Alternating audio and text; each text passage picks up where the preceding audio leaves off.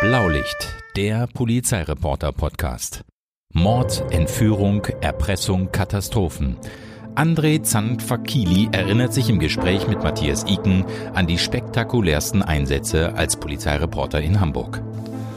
Hallo, moin, moin und herzlich willkommen zu einer neuen Ausgabe unseres Podcasts zu Blaulicht, Rotlicht, Schwarzlicht. Heute begebe ich mich mit meinem lieben Kollegen André Zandvakili in das Umfeld des Hauptbahnhofs, der seit mindestens 25 Jahren immer wieder ja, die Innenpolitik und die Journalisten beschäftigt. Wir wollen so ein bisschen den Fokus dorthin lenken, wo es nicht so richtig rund läuft. Ich erinnere mich da an einen Podcast, lieber André, den ich vor kurzem hier mit dem Trägerverbund Innenstadt geführt habe und die haben sich wirklich bitterlich beklagt über die Lage rund um den Hauptbahnhof und erzählt, es gäbe sicher fünf bis sechstausend, das hätten sie aus Quellen der Polizei gehört, Randständige, die sich in diesem Umfeld bewegen. Ja, wie ist denn die Lage? Also man muss schon sagen, es ist wieder schlimmer geworden, als es noch vor einiger Zeit war. So, man hat da so eine Szene gerade vom Drop-In, das sieht ja aus, als wenn die da die nächste Staffel von The Walking Dead drehen. Und äh, das war in dieser Ballung, in dieser Konzentration und ich sag mal auch in dieser Egalmentalität von denen, die dort sind, war schon lange nicht mehr. Das hat sich wieder aufgebaut. Das ist natürlich ein totaler Magnet der Hamburger Hauptbahnhof beziehungsweise eigentlich das Umfeld. Und äh, da muss man sich nicht wundern, wenn man da nichts tut, dass das immer weiter ausufert.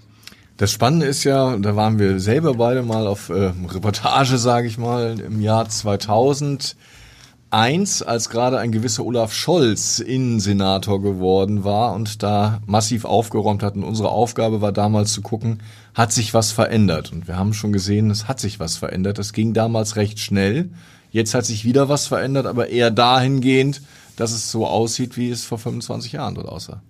Ja, also ganz so dramatisch ist es nicht. Man verdrängt äh, sehr stark, wie es vor 25 Jahren war. Aber da war Aber vieles doch mal, deutlich. Wenn es vor 25 Jahren anders war, was war da anders als heute? Also vor 25 Jahren war es jetzt noch deutlich großflächiger. Da war wirklich, also die lange Reihe war immer so ein bisschen ausgenommen. Das war immer so ein Schigimigi-Viertel. Und äh, aber der gesamte andere Bereich St. Äh, Georg war okkupiert von, von äh, ja, Drogisten. Und äh, da waren ja auch, ein großes Thema waren die Spielplätze, die eingezäunt werden mussten und, und, und. Da war ja jeder Hauseingang war ja okkupiert. Hansaplatz war natürlich auch. Hansaplatz war sehr stark, die ganzen Straßen, die dort abgingen, eigentlich komplett. Es gab damals dieses berüchtigte Horrorhaus. Das war ein riesengroßes Gebäude, Verwaltungsgebäude, was über Jahre leer gestanden hat. Da war so ein klassischer Erbstreit wohl, steckte am dahinter, ne? direkt am Steindamm.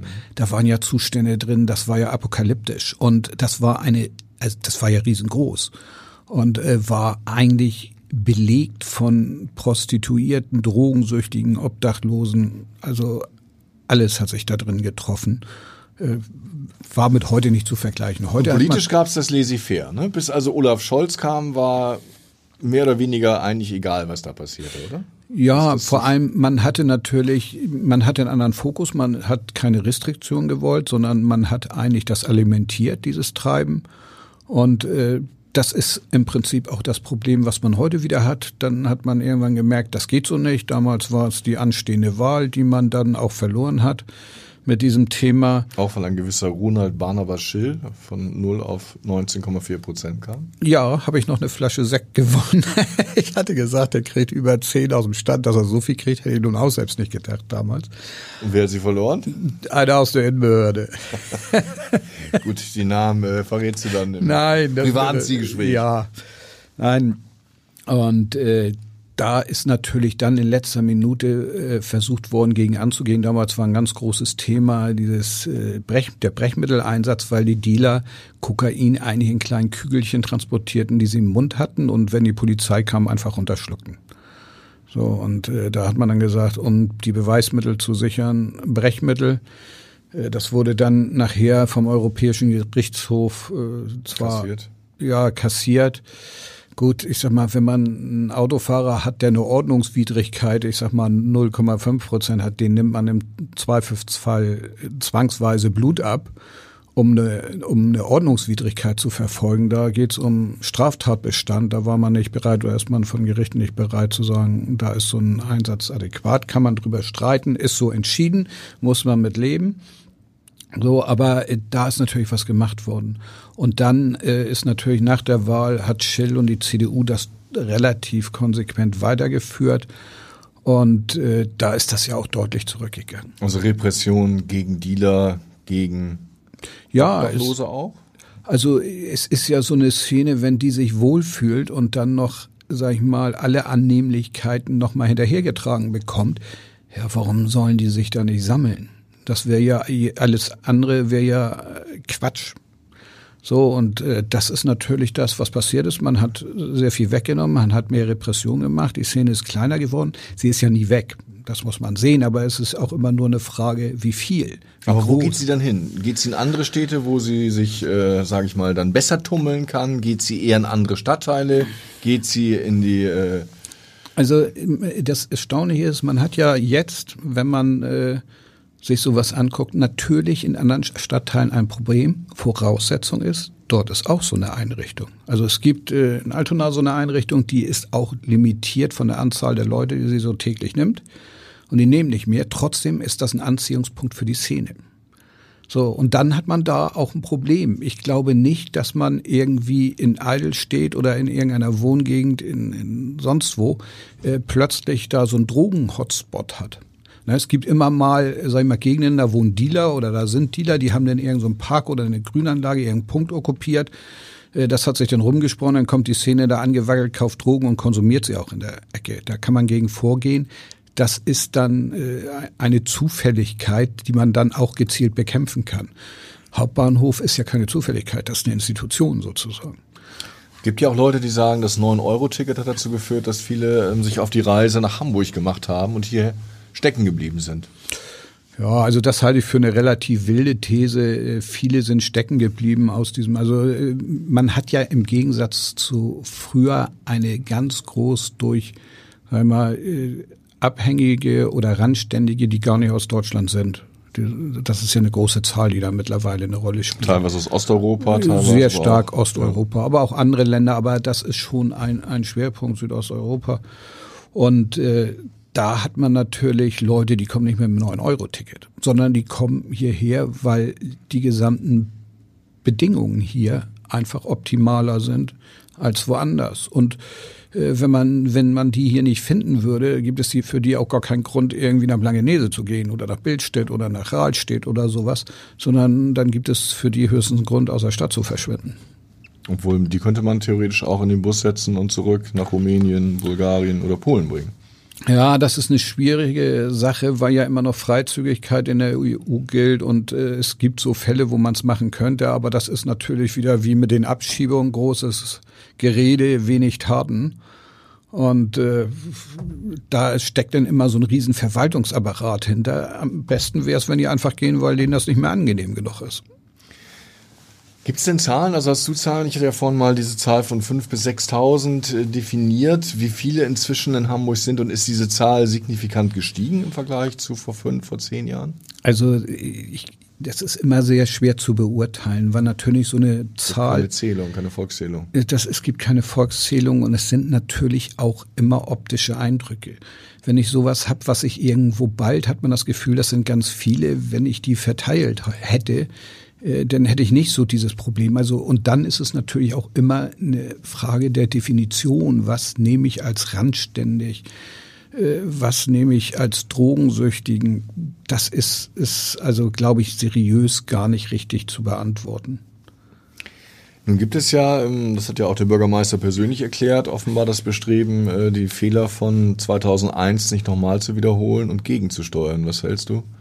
Ja, die Erkenntnis kommt, aber sie spät, wie das auch damals war. Also äh, diese Erkenntnis ist ja immer nicht ein halbes Jahr vor der Wahl, sondern zwei Jahre vor der Wahl. Immerhin, aber nächstes Jahr sind Bezirkswahl und Europawahl. Also ich glaube, da will man schon mal äh, sich ein bisschen zu aufstellen. Aber es ist natürlich immer ein Ausfluss wenn die Zustände wieder deutlich schlechter werden. Und äh, dann ist ja auch immer so ein bisschen, dann hofft man ja eine ganze Zeit, dass sich das irgendwie wieder regelt oder wieder abebbt. Und wenn es das nicht tut, dann kommt irgendwann der Sheriff um die Ecke. Und dann fällt auch dem Bürgermeister ein, dass innere Sicherheit mal ein ganz gutes Thema sein könnte. Also es muss eine Mischung sein aus Hilfe und Repression, oder?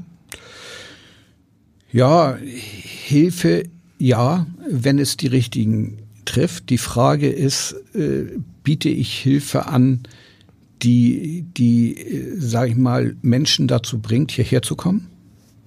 Das halte ich nicht für sinnvoll. Hilfe für Leute, die hier sind, halte ich für sinnvoll. Ich habe immer meine Zweifel, dass Leute, die drogensüchtig sind, in der Lage sind, sich aus dem eigenen Zopf aus dem Sumpf zu ziehen. Und wir hatten ja beide selber, damals waren wir ja in dieser Szene drin und haben ja da Reportagen gemacht.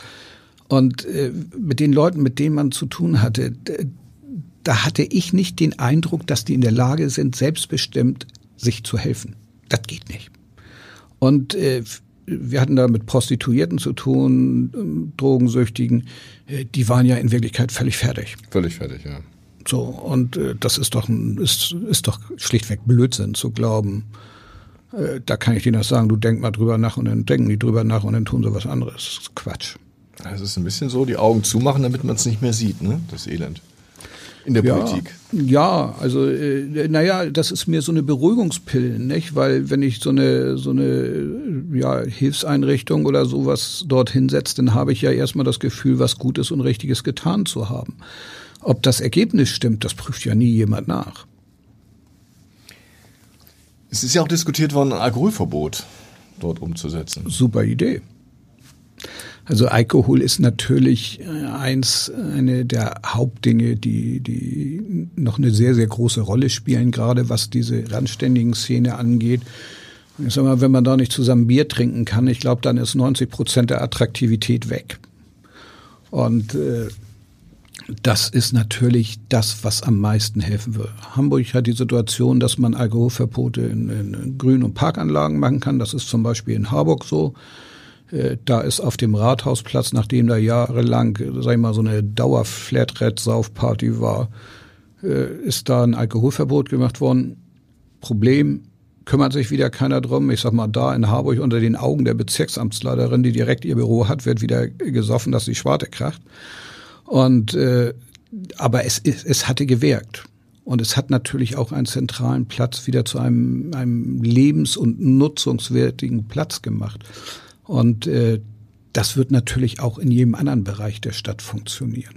Und man ist ja dabei, das SOG zu ändern, dahingehend, dass man auch im öffentlichen Raum an bestimmten Punkten Alkoholverbote aussprechen kann das ist genau der richtige Weg. Und es sind ja auch, und das ist ja eigentlich, dann sagen die Leute, ja, dann kann man, man da nicht mal mehr ein Glas Sekt trinken, wenn man jemanden am Bahnhof verabschieden würde oder, ne, oder vom Rathaus kein, kein, könnte man nicht mehr die Treppe fegen und anstoßen. Alles dummes Zeug, ist eine Ordnungswidrigkeit kann man verfolgen, muss man nicht. Und da das heißt, da müssen die Beamten das Augenmaß haben, aber auch gleichzeitig die Möglichkeit. Es genau, das ist im Prinzip eine Handhabe davor zu gehen, wenn es Auswüchse sind, die man nicht haben will.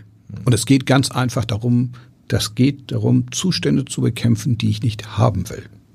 Aber Hand aufs Herz, ich kann mir eher vorstellen, dass dann äh, der 30. Geburtstag ähm, eine Ordnungswidrigkeit und ein Strafzettel bekommt und die Trinkerszene weitersaufen wird, weil natürlich es einfacher ist, als Beamter da das Geld abzuholen, als die wirklich Randständigen unter Druck zu setzen. Ja, also es ist ja nicht so beim wie beim Falschparken, dass man eine Truppe hat, die sich auf Gedeih und Gederb selbst finanzieren muss, sondern da ist ja auch nochmal, sind die Beamten gefragt und ich glaube schon, dass man zwar immer mal Probleme hätte, punktuell, aber dass man dort auch Möglichkeiten und einen Apparat hat, der das, äh, sag ich mal, zur Zufriedenheit der meisten regeln würde.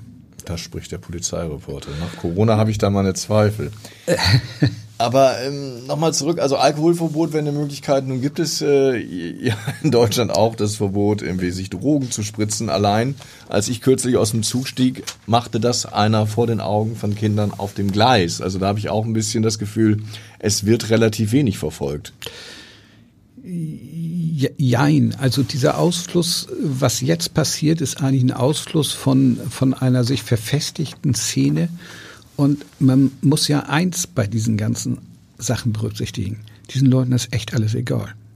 Das spielen ja solche Dinge wie Schamgefühl oder sonst was, was man sonst hat. Ja, die sind krank. Ne? Sind, sind weg, ja, die sind halt, haben andere Prioritäten, die sind äh, süchtig. Ne? Kann man als Krankheit, kann man als Sucht, wie man es bezeichnet, völlig wurscht. Am Ende ist es ein Zustand, wo das die absolute Priorität hat. Und zwar vor allem anderen, was es gibt auf dieser Welt.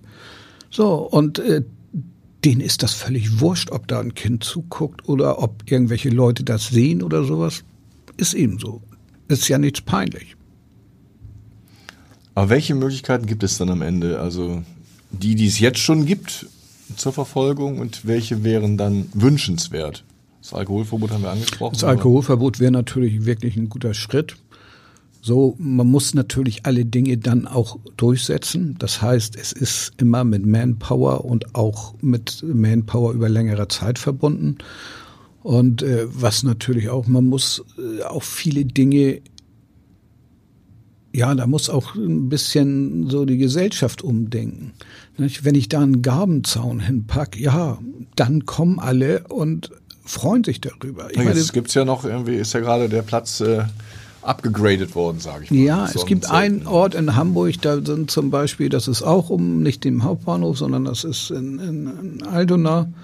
Und da sind wohl sehr viel äh, Leute, die so Imbiss, dies, das, jenes betreiben und geben dann Speisen nachher randständigen. Das Problem ist, dass viele sehr wählerisch geworden sind, die Sachen wegschmeißen und man hat am Ende ein Rattenproblem. So, und äh, das sind natürlich so, so Dinge einer Wohlstandsgesellschaft, die, sag ich mal, selbst da zu Überfluss führen, die, die natürlich ganz falsche Anreize schaffen, die ganz falsche Bequemlichkeiten schaffen. Und ich glaube, das Schlimmste, was einem Süchtigen passieren kann, ist sein, sein elendes Leben so zu alimentieren, äh, dass er das als Dauerzustand haben kann. Weil am Ende wird er ja keine Wohnung, kein geregeltes Leben, nix haben. Sondern er wird weiter da irgendwo am Hauptbahnhof auf der Straße hocken und, und, und jeden Tag diesen Mist über sich ergehen lassen müssen, wo er selbst gar nicht mehr gegen ankommt. Die Stadt Zürich hat ja auch äh, lange Zeit ähm, eine sehr große offene Drogenszene gehabt, hat jetzt auch sehr, sehr viel, also eine Hilfseinrichtung, wo die Menschen rund um die Uhr quasi Betreuungsplätze bekommen, investiert. Ist das, ist das ein Weg oder? Also das wäre ein Weg, wenn man sagen würde, wir konzentrieren uns auf die Hamburger. Hm. Und dann kriegst du das auch hin.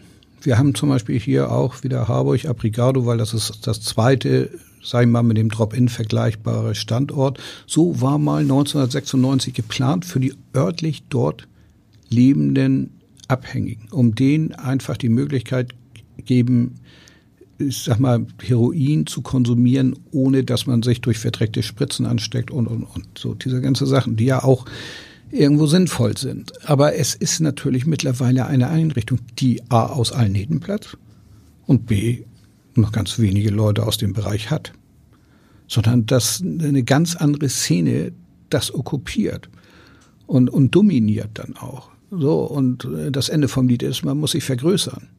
Nun glaube ich nicht, dass und zieht die, noch mehr Menschen an. Ja, auf den größten Haufen immer einer rauf.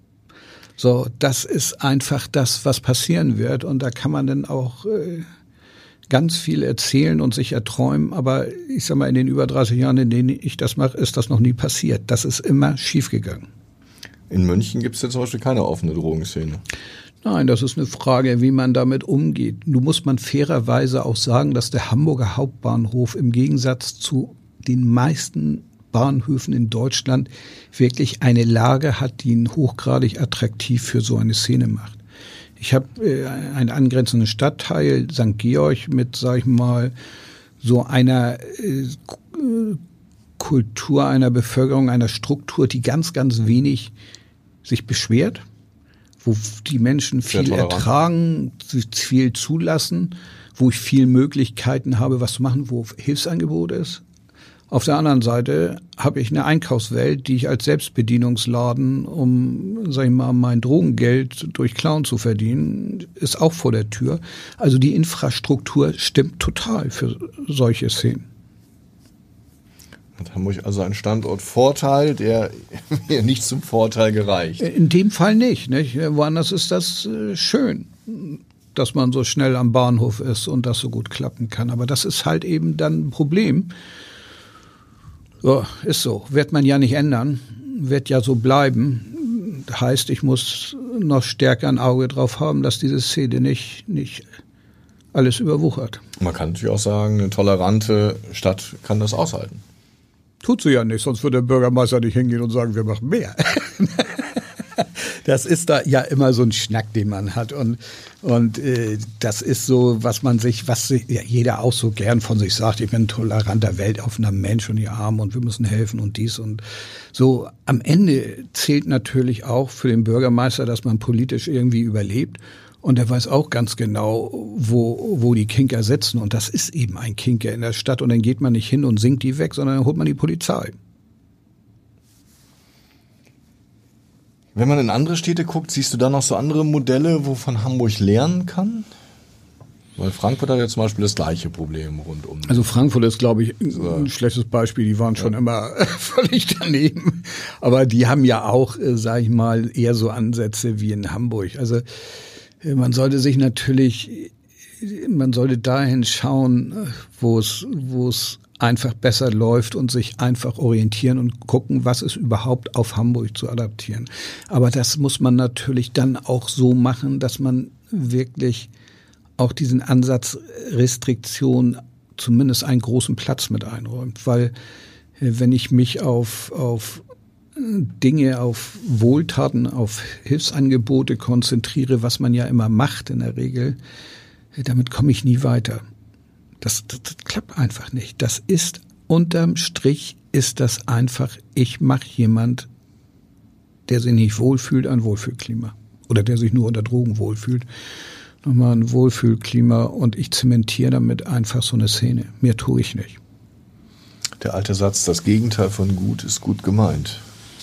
Das trifft dort, glaube ich, sehr gut zu. Wir haben ja gerade schon über das Drogenproblem gesprochen. Nun gibt es ja ähm, Bestrebungen, auch auf bundespolitischer Ebene zumindest Cannabis zu legalisieren. Hat das irgendeinen Einfluss darauf? Und was hast du, der ja doch schon länger die, die Szene beobachtet? Wie wird sich das auswirken?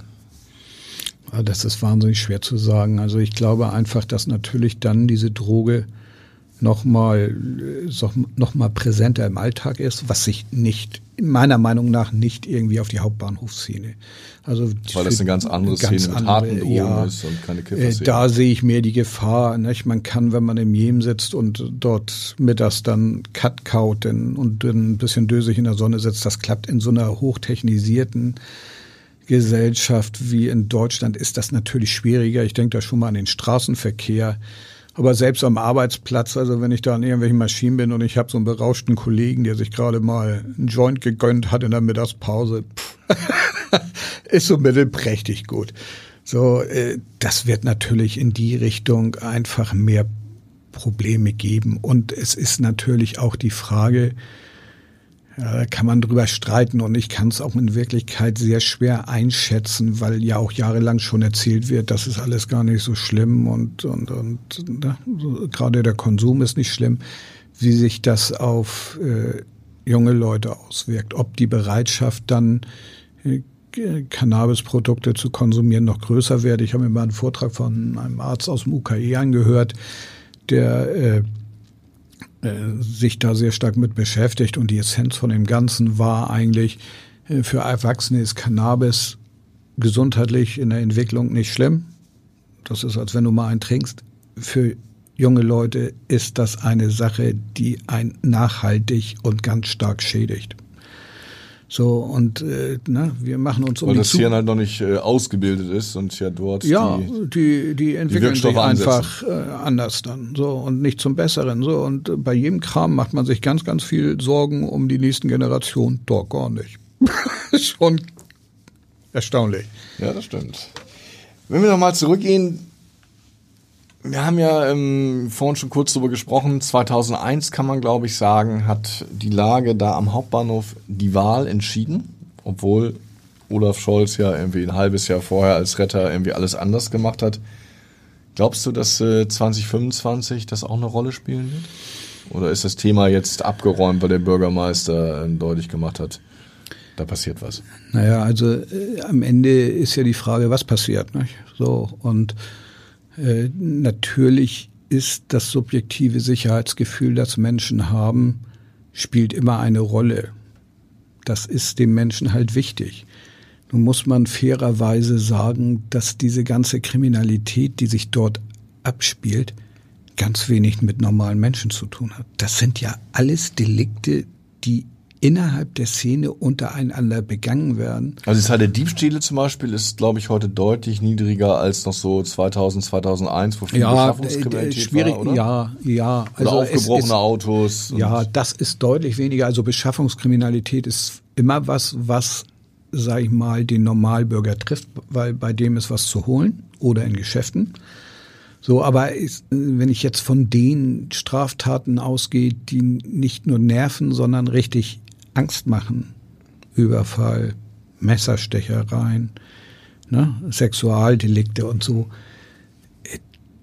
Die finden ja in dem Bereich überhaupt nicht mit, sag ich mal, Müller, Meyer, Schulze als Opfer statt. Sondern das ist ja alles, äh, was, was in dieser, dieser Szene passiert. Und auch gar nicht zur Anzeige gebracht wird wahrscheinlich, oder? Die Masse nicht. Also das ist ja auch der einzige Bereich in Hamburg, wo es, äh, wo, sag ich mal, durch, durch mehr Polizeipräsenz mehr Raubüberfälle entstehen, weil einfach äh, der Trunkenbold sagt, hey, ich bin gerade, der hat mir eine Bierflasche weggerissen und mich geschlagen. So, der wird dafür nie zur Wache gehen. Das Ende vom Lied ist auch, dass der auch nie zu einer Vernehmung kommt, wenn er eine Zeugenaussage machen will. Das ist ja das schwierig, heißt, ihn vorzuladen oder ihn überhaupt einzuladen. Ja. Ohne Adresse. Wenn, ne, aber selbst wenn die eine Adresse haben, haben sie ja oft. Also eine randständige Szene ist nicht zwangsläufig obdachlos, sondern für die ist das das Wohnzimmer. Manche wohnen auch so, sag ich mal, da möchten wir auch nicht drin sitzen. Da geht man lieber zum Hauptbahnhof, ist schöner. So, aber am Ende ist das natürlich so ein Reflex, der dann passiert ne, juristisch ist es eine Straftat, sogar ein Verbrechen. Aber der hat in Wirklichkeit gar kein Interesse, weiter mit der Polizei zu reden und auch gar keine Lust, irgendwie mal irgendwo zu erscheinen. Und damit ist dieses ganze Ding für einen Papierkorb. Das heißt, die Polizei versaut sich die Statistik, wenn sie da richtig ähm, Einsätze und viele Leute hinschickt. Ja, das muss man, wie man es denn deutet. Statistiken sind ja erstmal Zahlen, aber man muss ja auch immer die Kompetenz haben, die Zahlen interpretieren zu können. Und dann würde ich die einfach als Fleißindikator sehen. Also das heißt, wir haben ja im Augenblick auch ständig die, die Meldungen, Anfragen, kleine, große Anfragen zur Sicherheitslage in, im Hauptbahnhof, um den Hauptbahnhof herum. Ist das auch schon, wenn wir da steigende Zahlen sehen, Ergebnis, Ausfluss eines größeren Ermittlungsdrucks? Also so ein Hauptbahnhof, also der Hamburger Hauptbahnhof, der Hauptbahnhof an sich, das Gebäude innen drin ist total problemlos. Und für die Masse Mensch, die da durchläuft, ist da Kindergeburtstag. Da ist in Wirklichkeit gar nichts los. Das Problem ist, wenn man rauskommt in diesen öffentlichen Raum, weil im Hauptbahnhof ist Hausrecht, da ist Alkoholverbot, da wird nicht gesoffen, da wird nicht rumgelümmelt und so weiter. Das können die auch alles durchsetzen. Das Problem fängt vor der Tür an. So, und dann hat man im Hauptbahnhof natürlich, äh, wenn ich ein 9-Euro-Ticket habe und mehr Leute Nahverkehr machen, dann kommen auch mehr Taschendiebe, weil Taschendiebe äh, nutzen Gedränge, Gedränge aus. Und je mehr Gedränge, je besser. Und je besser, je mehr Taschendiebe. So, dann werde ich da natürlich steigende Zahlen haben. Aber wenn es darum geht, wirklich Gewaltdelikte, werde ich sie nicht haben. Wenn ich einen riesen Durchlauf habe und ich mache dort Waffenkontrollen, da läuft ja keiner mit einem gezückten Messer rum. Das ist ja ein reines Kontrolldelikt. Klar werde ich, wenn ich hingehe und alle vier Wochen geht die Bundespolizei hin und überprüft die Pappnasen, wo man glaubt, dass die könnten Messer dabei haben. Ja, dann finde ich auch deutlich mehr Messer. Dann habe ich auch mehr Delikte, Verstoß gegen das Waffengesetz. Äh, Haus gemacht, aber auch Fleißindikator. So anders ist es, wenn ich vor die Tür gucke. Da sind einfach Delikte, wo das Messer sichergestellt wird, weil man zugestochen hat, weil eine Verhandlung nach dem war. oder sowas. Und das ist ja was ganz anderes. Also der Hauptbahnhof an sich halte ich für einen der sichereren Bahnhöfe in Deutschland. Da wird man auch, wenn man das mal an der Masse der Leute, die dort durchlaufen, misst, also eine Häufigkeitszahl bilden würde, würde der Hamburger Bahnhof irgendwo im Nirgendwo sein. Statistisch. So, von der absoluten Zahl, klar, sind die weit oben, aber das ist genauso, wenn ich auf die Cuxhavener Straße gehe und dort die Zahl der Verkehrsunfälle angucke und dann mir irgendeine Wohnstraße angucke, ja, da sind auch mehr. Wenn ich letztes Mal die Brücke nochmal schlage, einfach als politisch denkender Mensch, äh, nach 2001 ist es halt auch so, dass unsere Gesellschaft inzwischen viel toleranter geworden ist und damit gut leben kann und sagt, lass doch die Menschen, wenn sie das so haben wollen, machen. Also dass, dass einfach eine andere Einstellung heute existiert. Du sagst es selber, in St. Georg äh, ist man sehr, sehr tolerant. Vielleicht ist die ganze Gesellschaft auch viel toleranter geworden, als sie es vor 25 Jahren war. Also ich sag mal, Toleranz ist immer eine Sache von Abstand.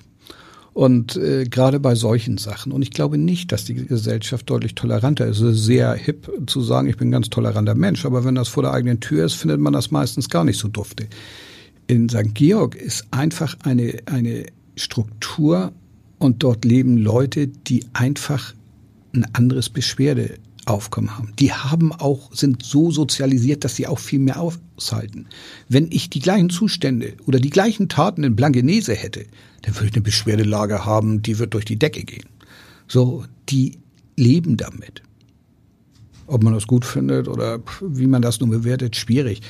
Aber äh, Toleranz ist immer ein großes Wort, äh, was, äh, sag ich mal, von anderen gefordert wird, aber selbst in den seltensten Fällen auch dann wirklich eingebracht wird wenn es denn Decke kommt und eintrifft, hat man übrigens bei diesen Flüchtlingsunterkünften gesehen, fanden alle Dufte, aber nicht vor der eigenen Tür. Und dann hat man irgendwie krampfhaft irgendwelche Argumente gesucht, die nicht ausländerfeindlich klingen, um zu erzählen, warum es gerade da nicht geht.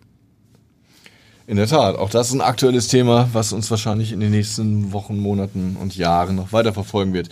André, wir sind schon wieder am Ende unserer Zeit angelangt, am Ende unserer Gesprächszeit, aber ich glaube, das Thema bleibt uns erhalten und ganz sicher. Also St. Georg hätte auch heute noch für zwei Stunden gereicht, aber ich glaube, wir lassen es erstmal dabei. Oder wir machen eine Fortsetzung. St. Georg 2024.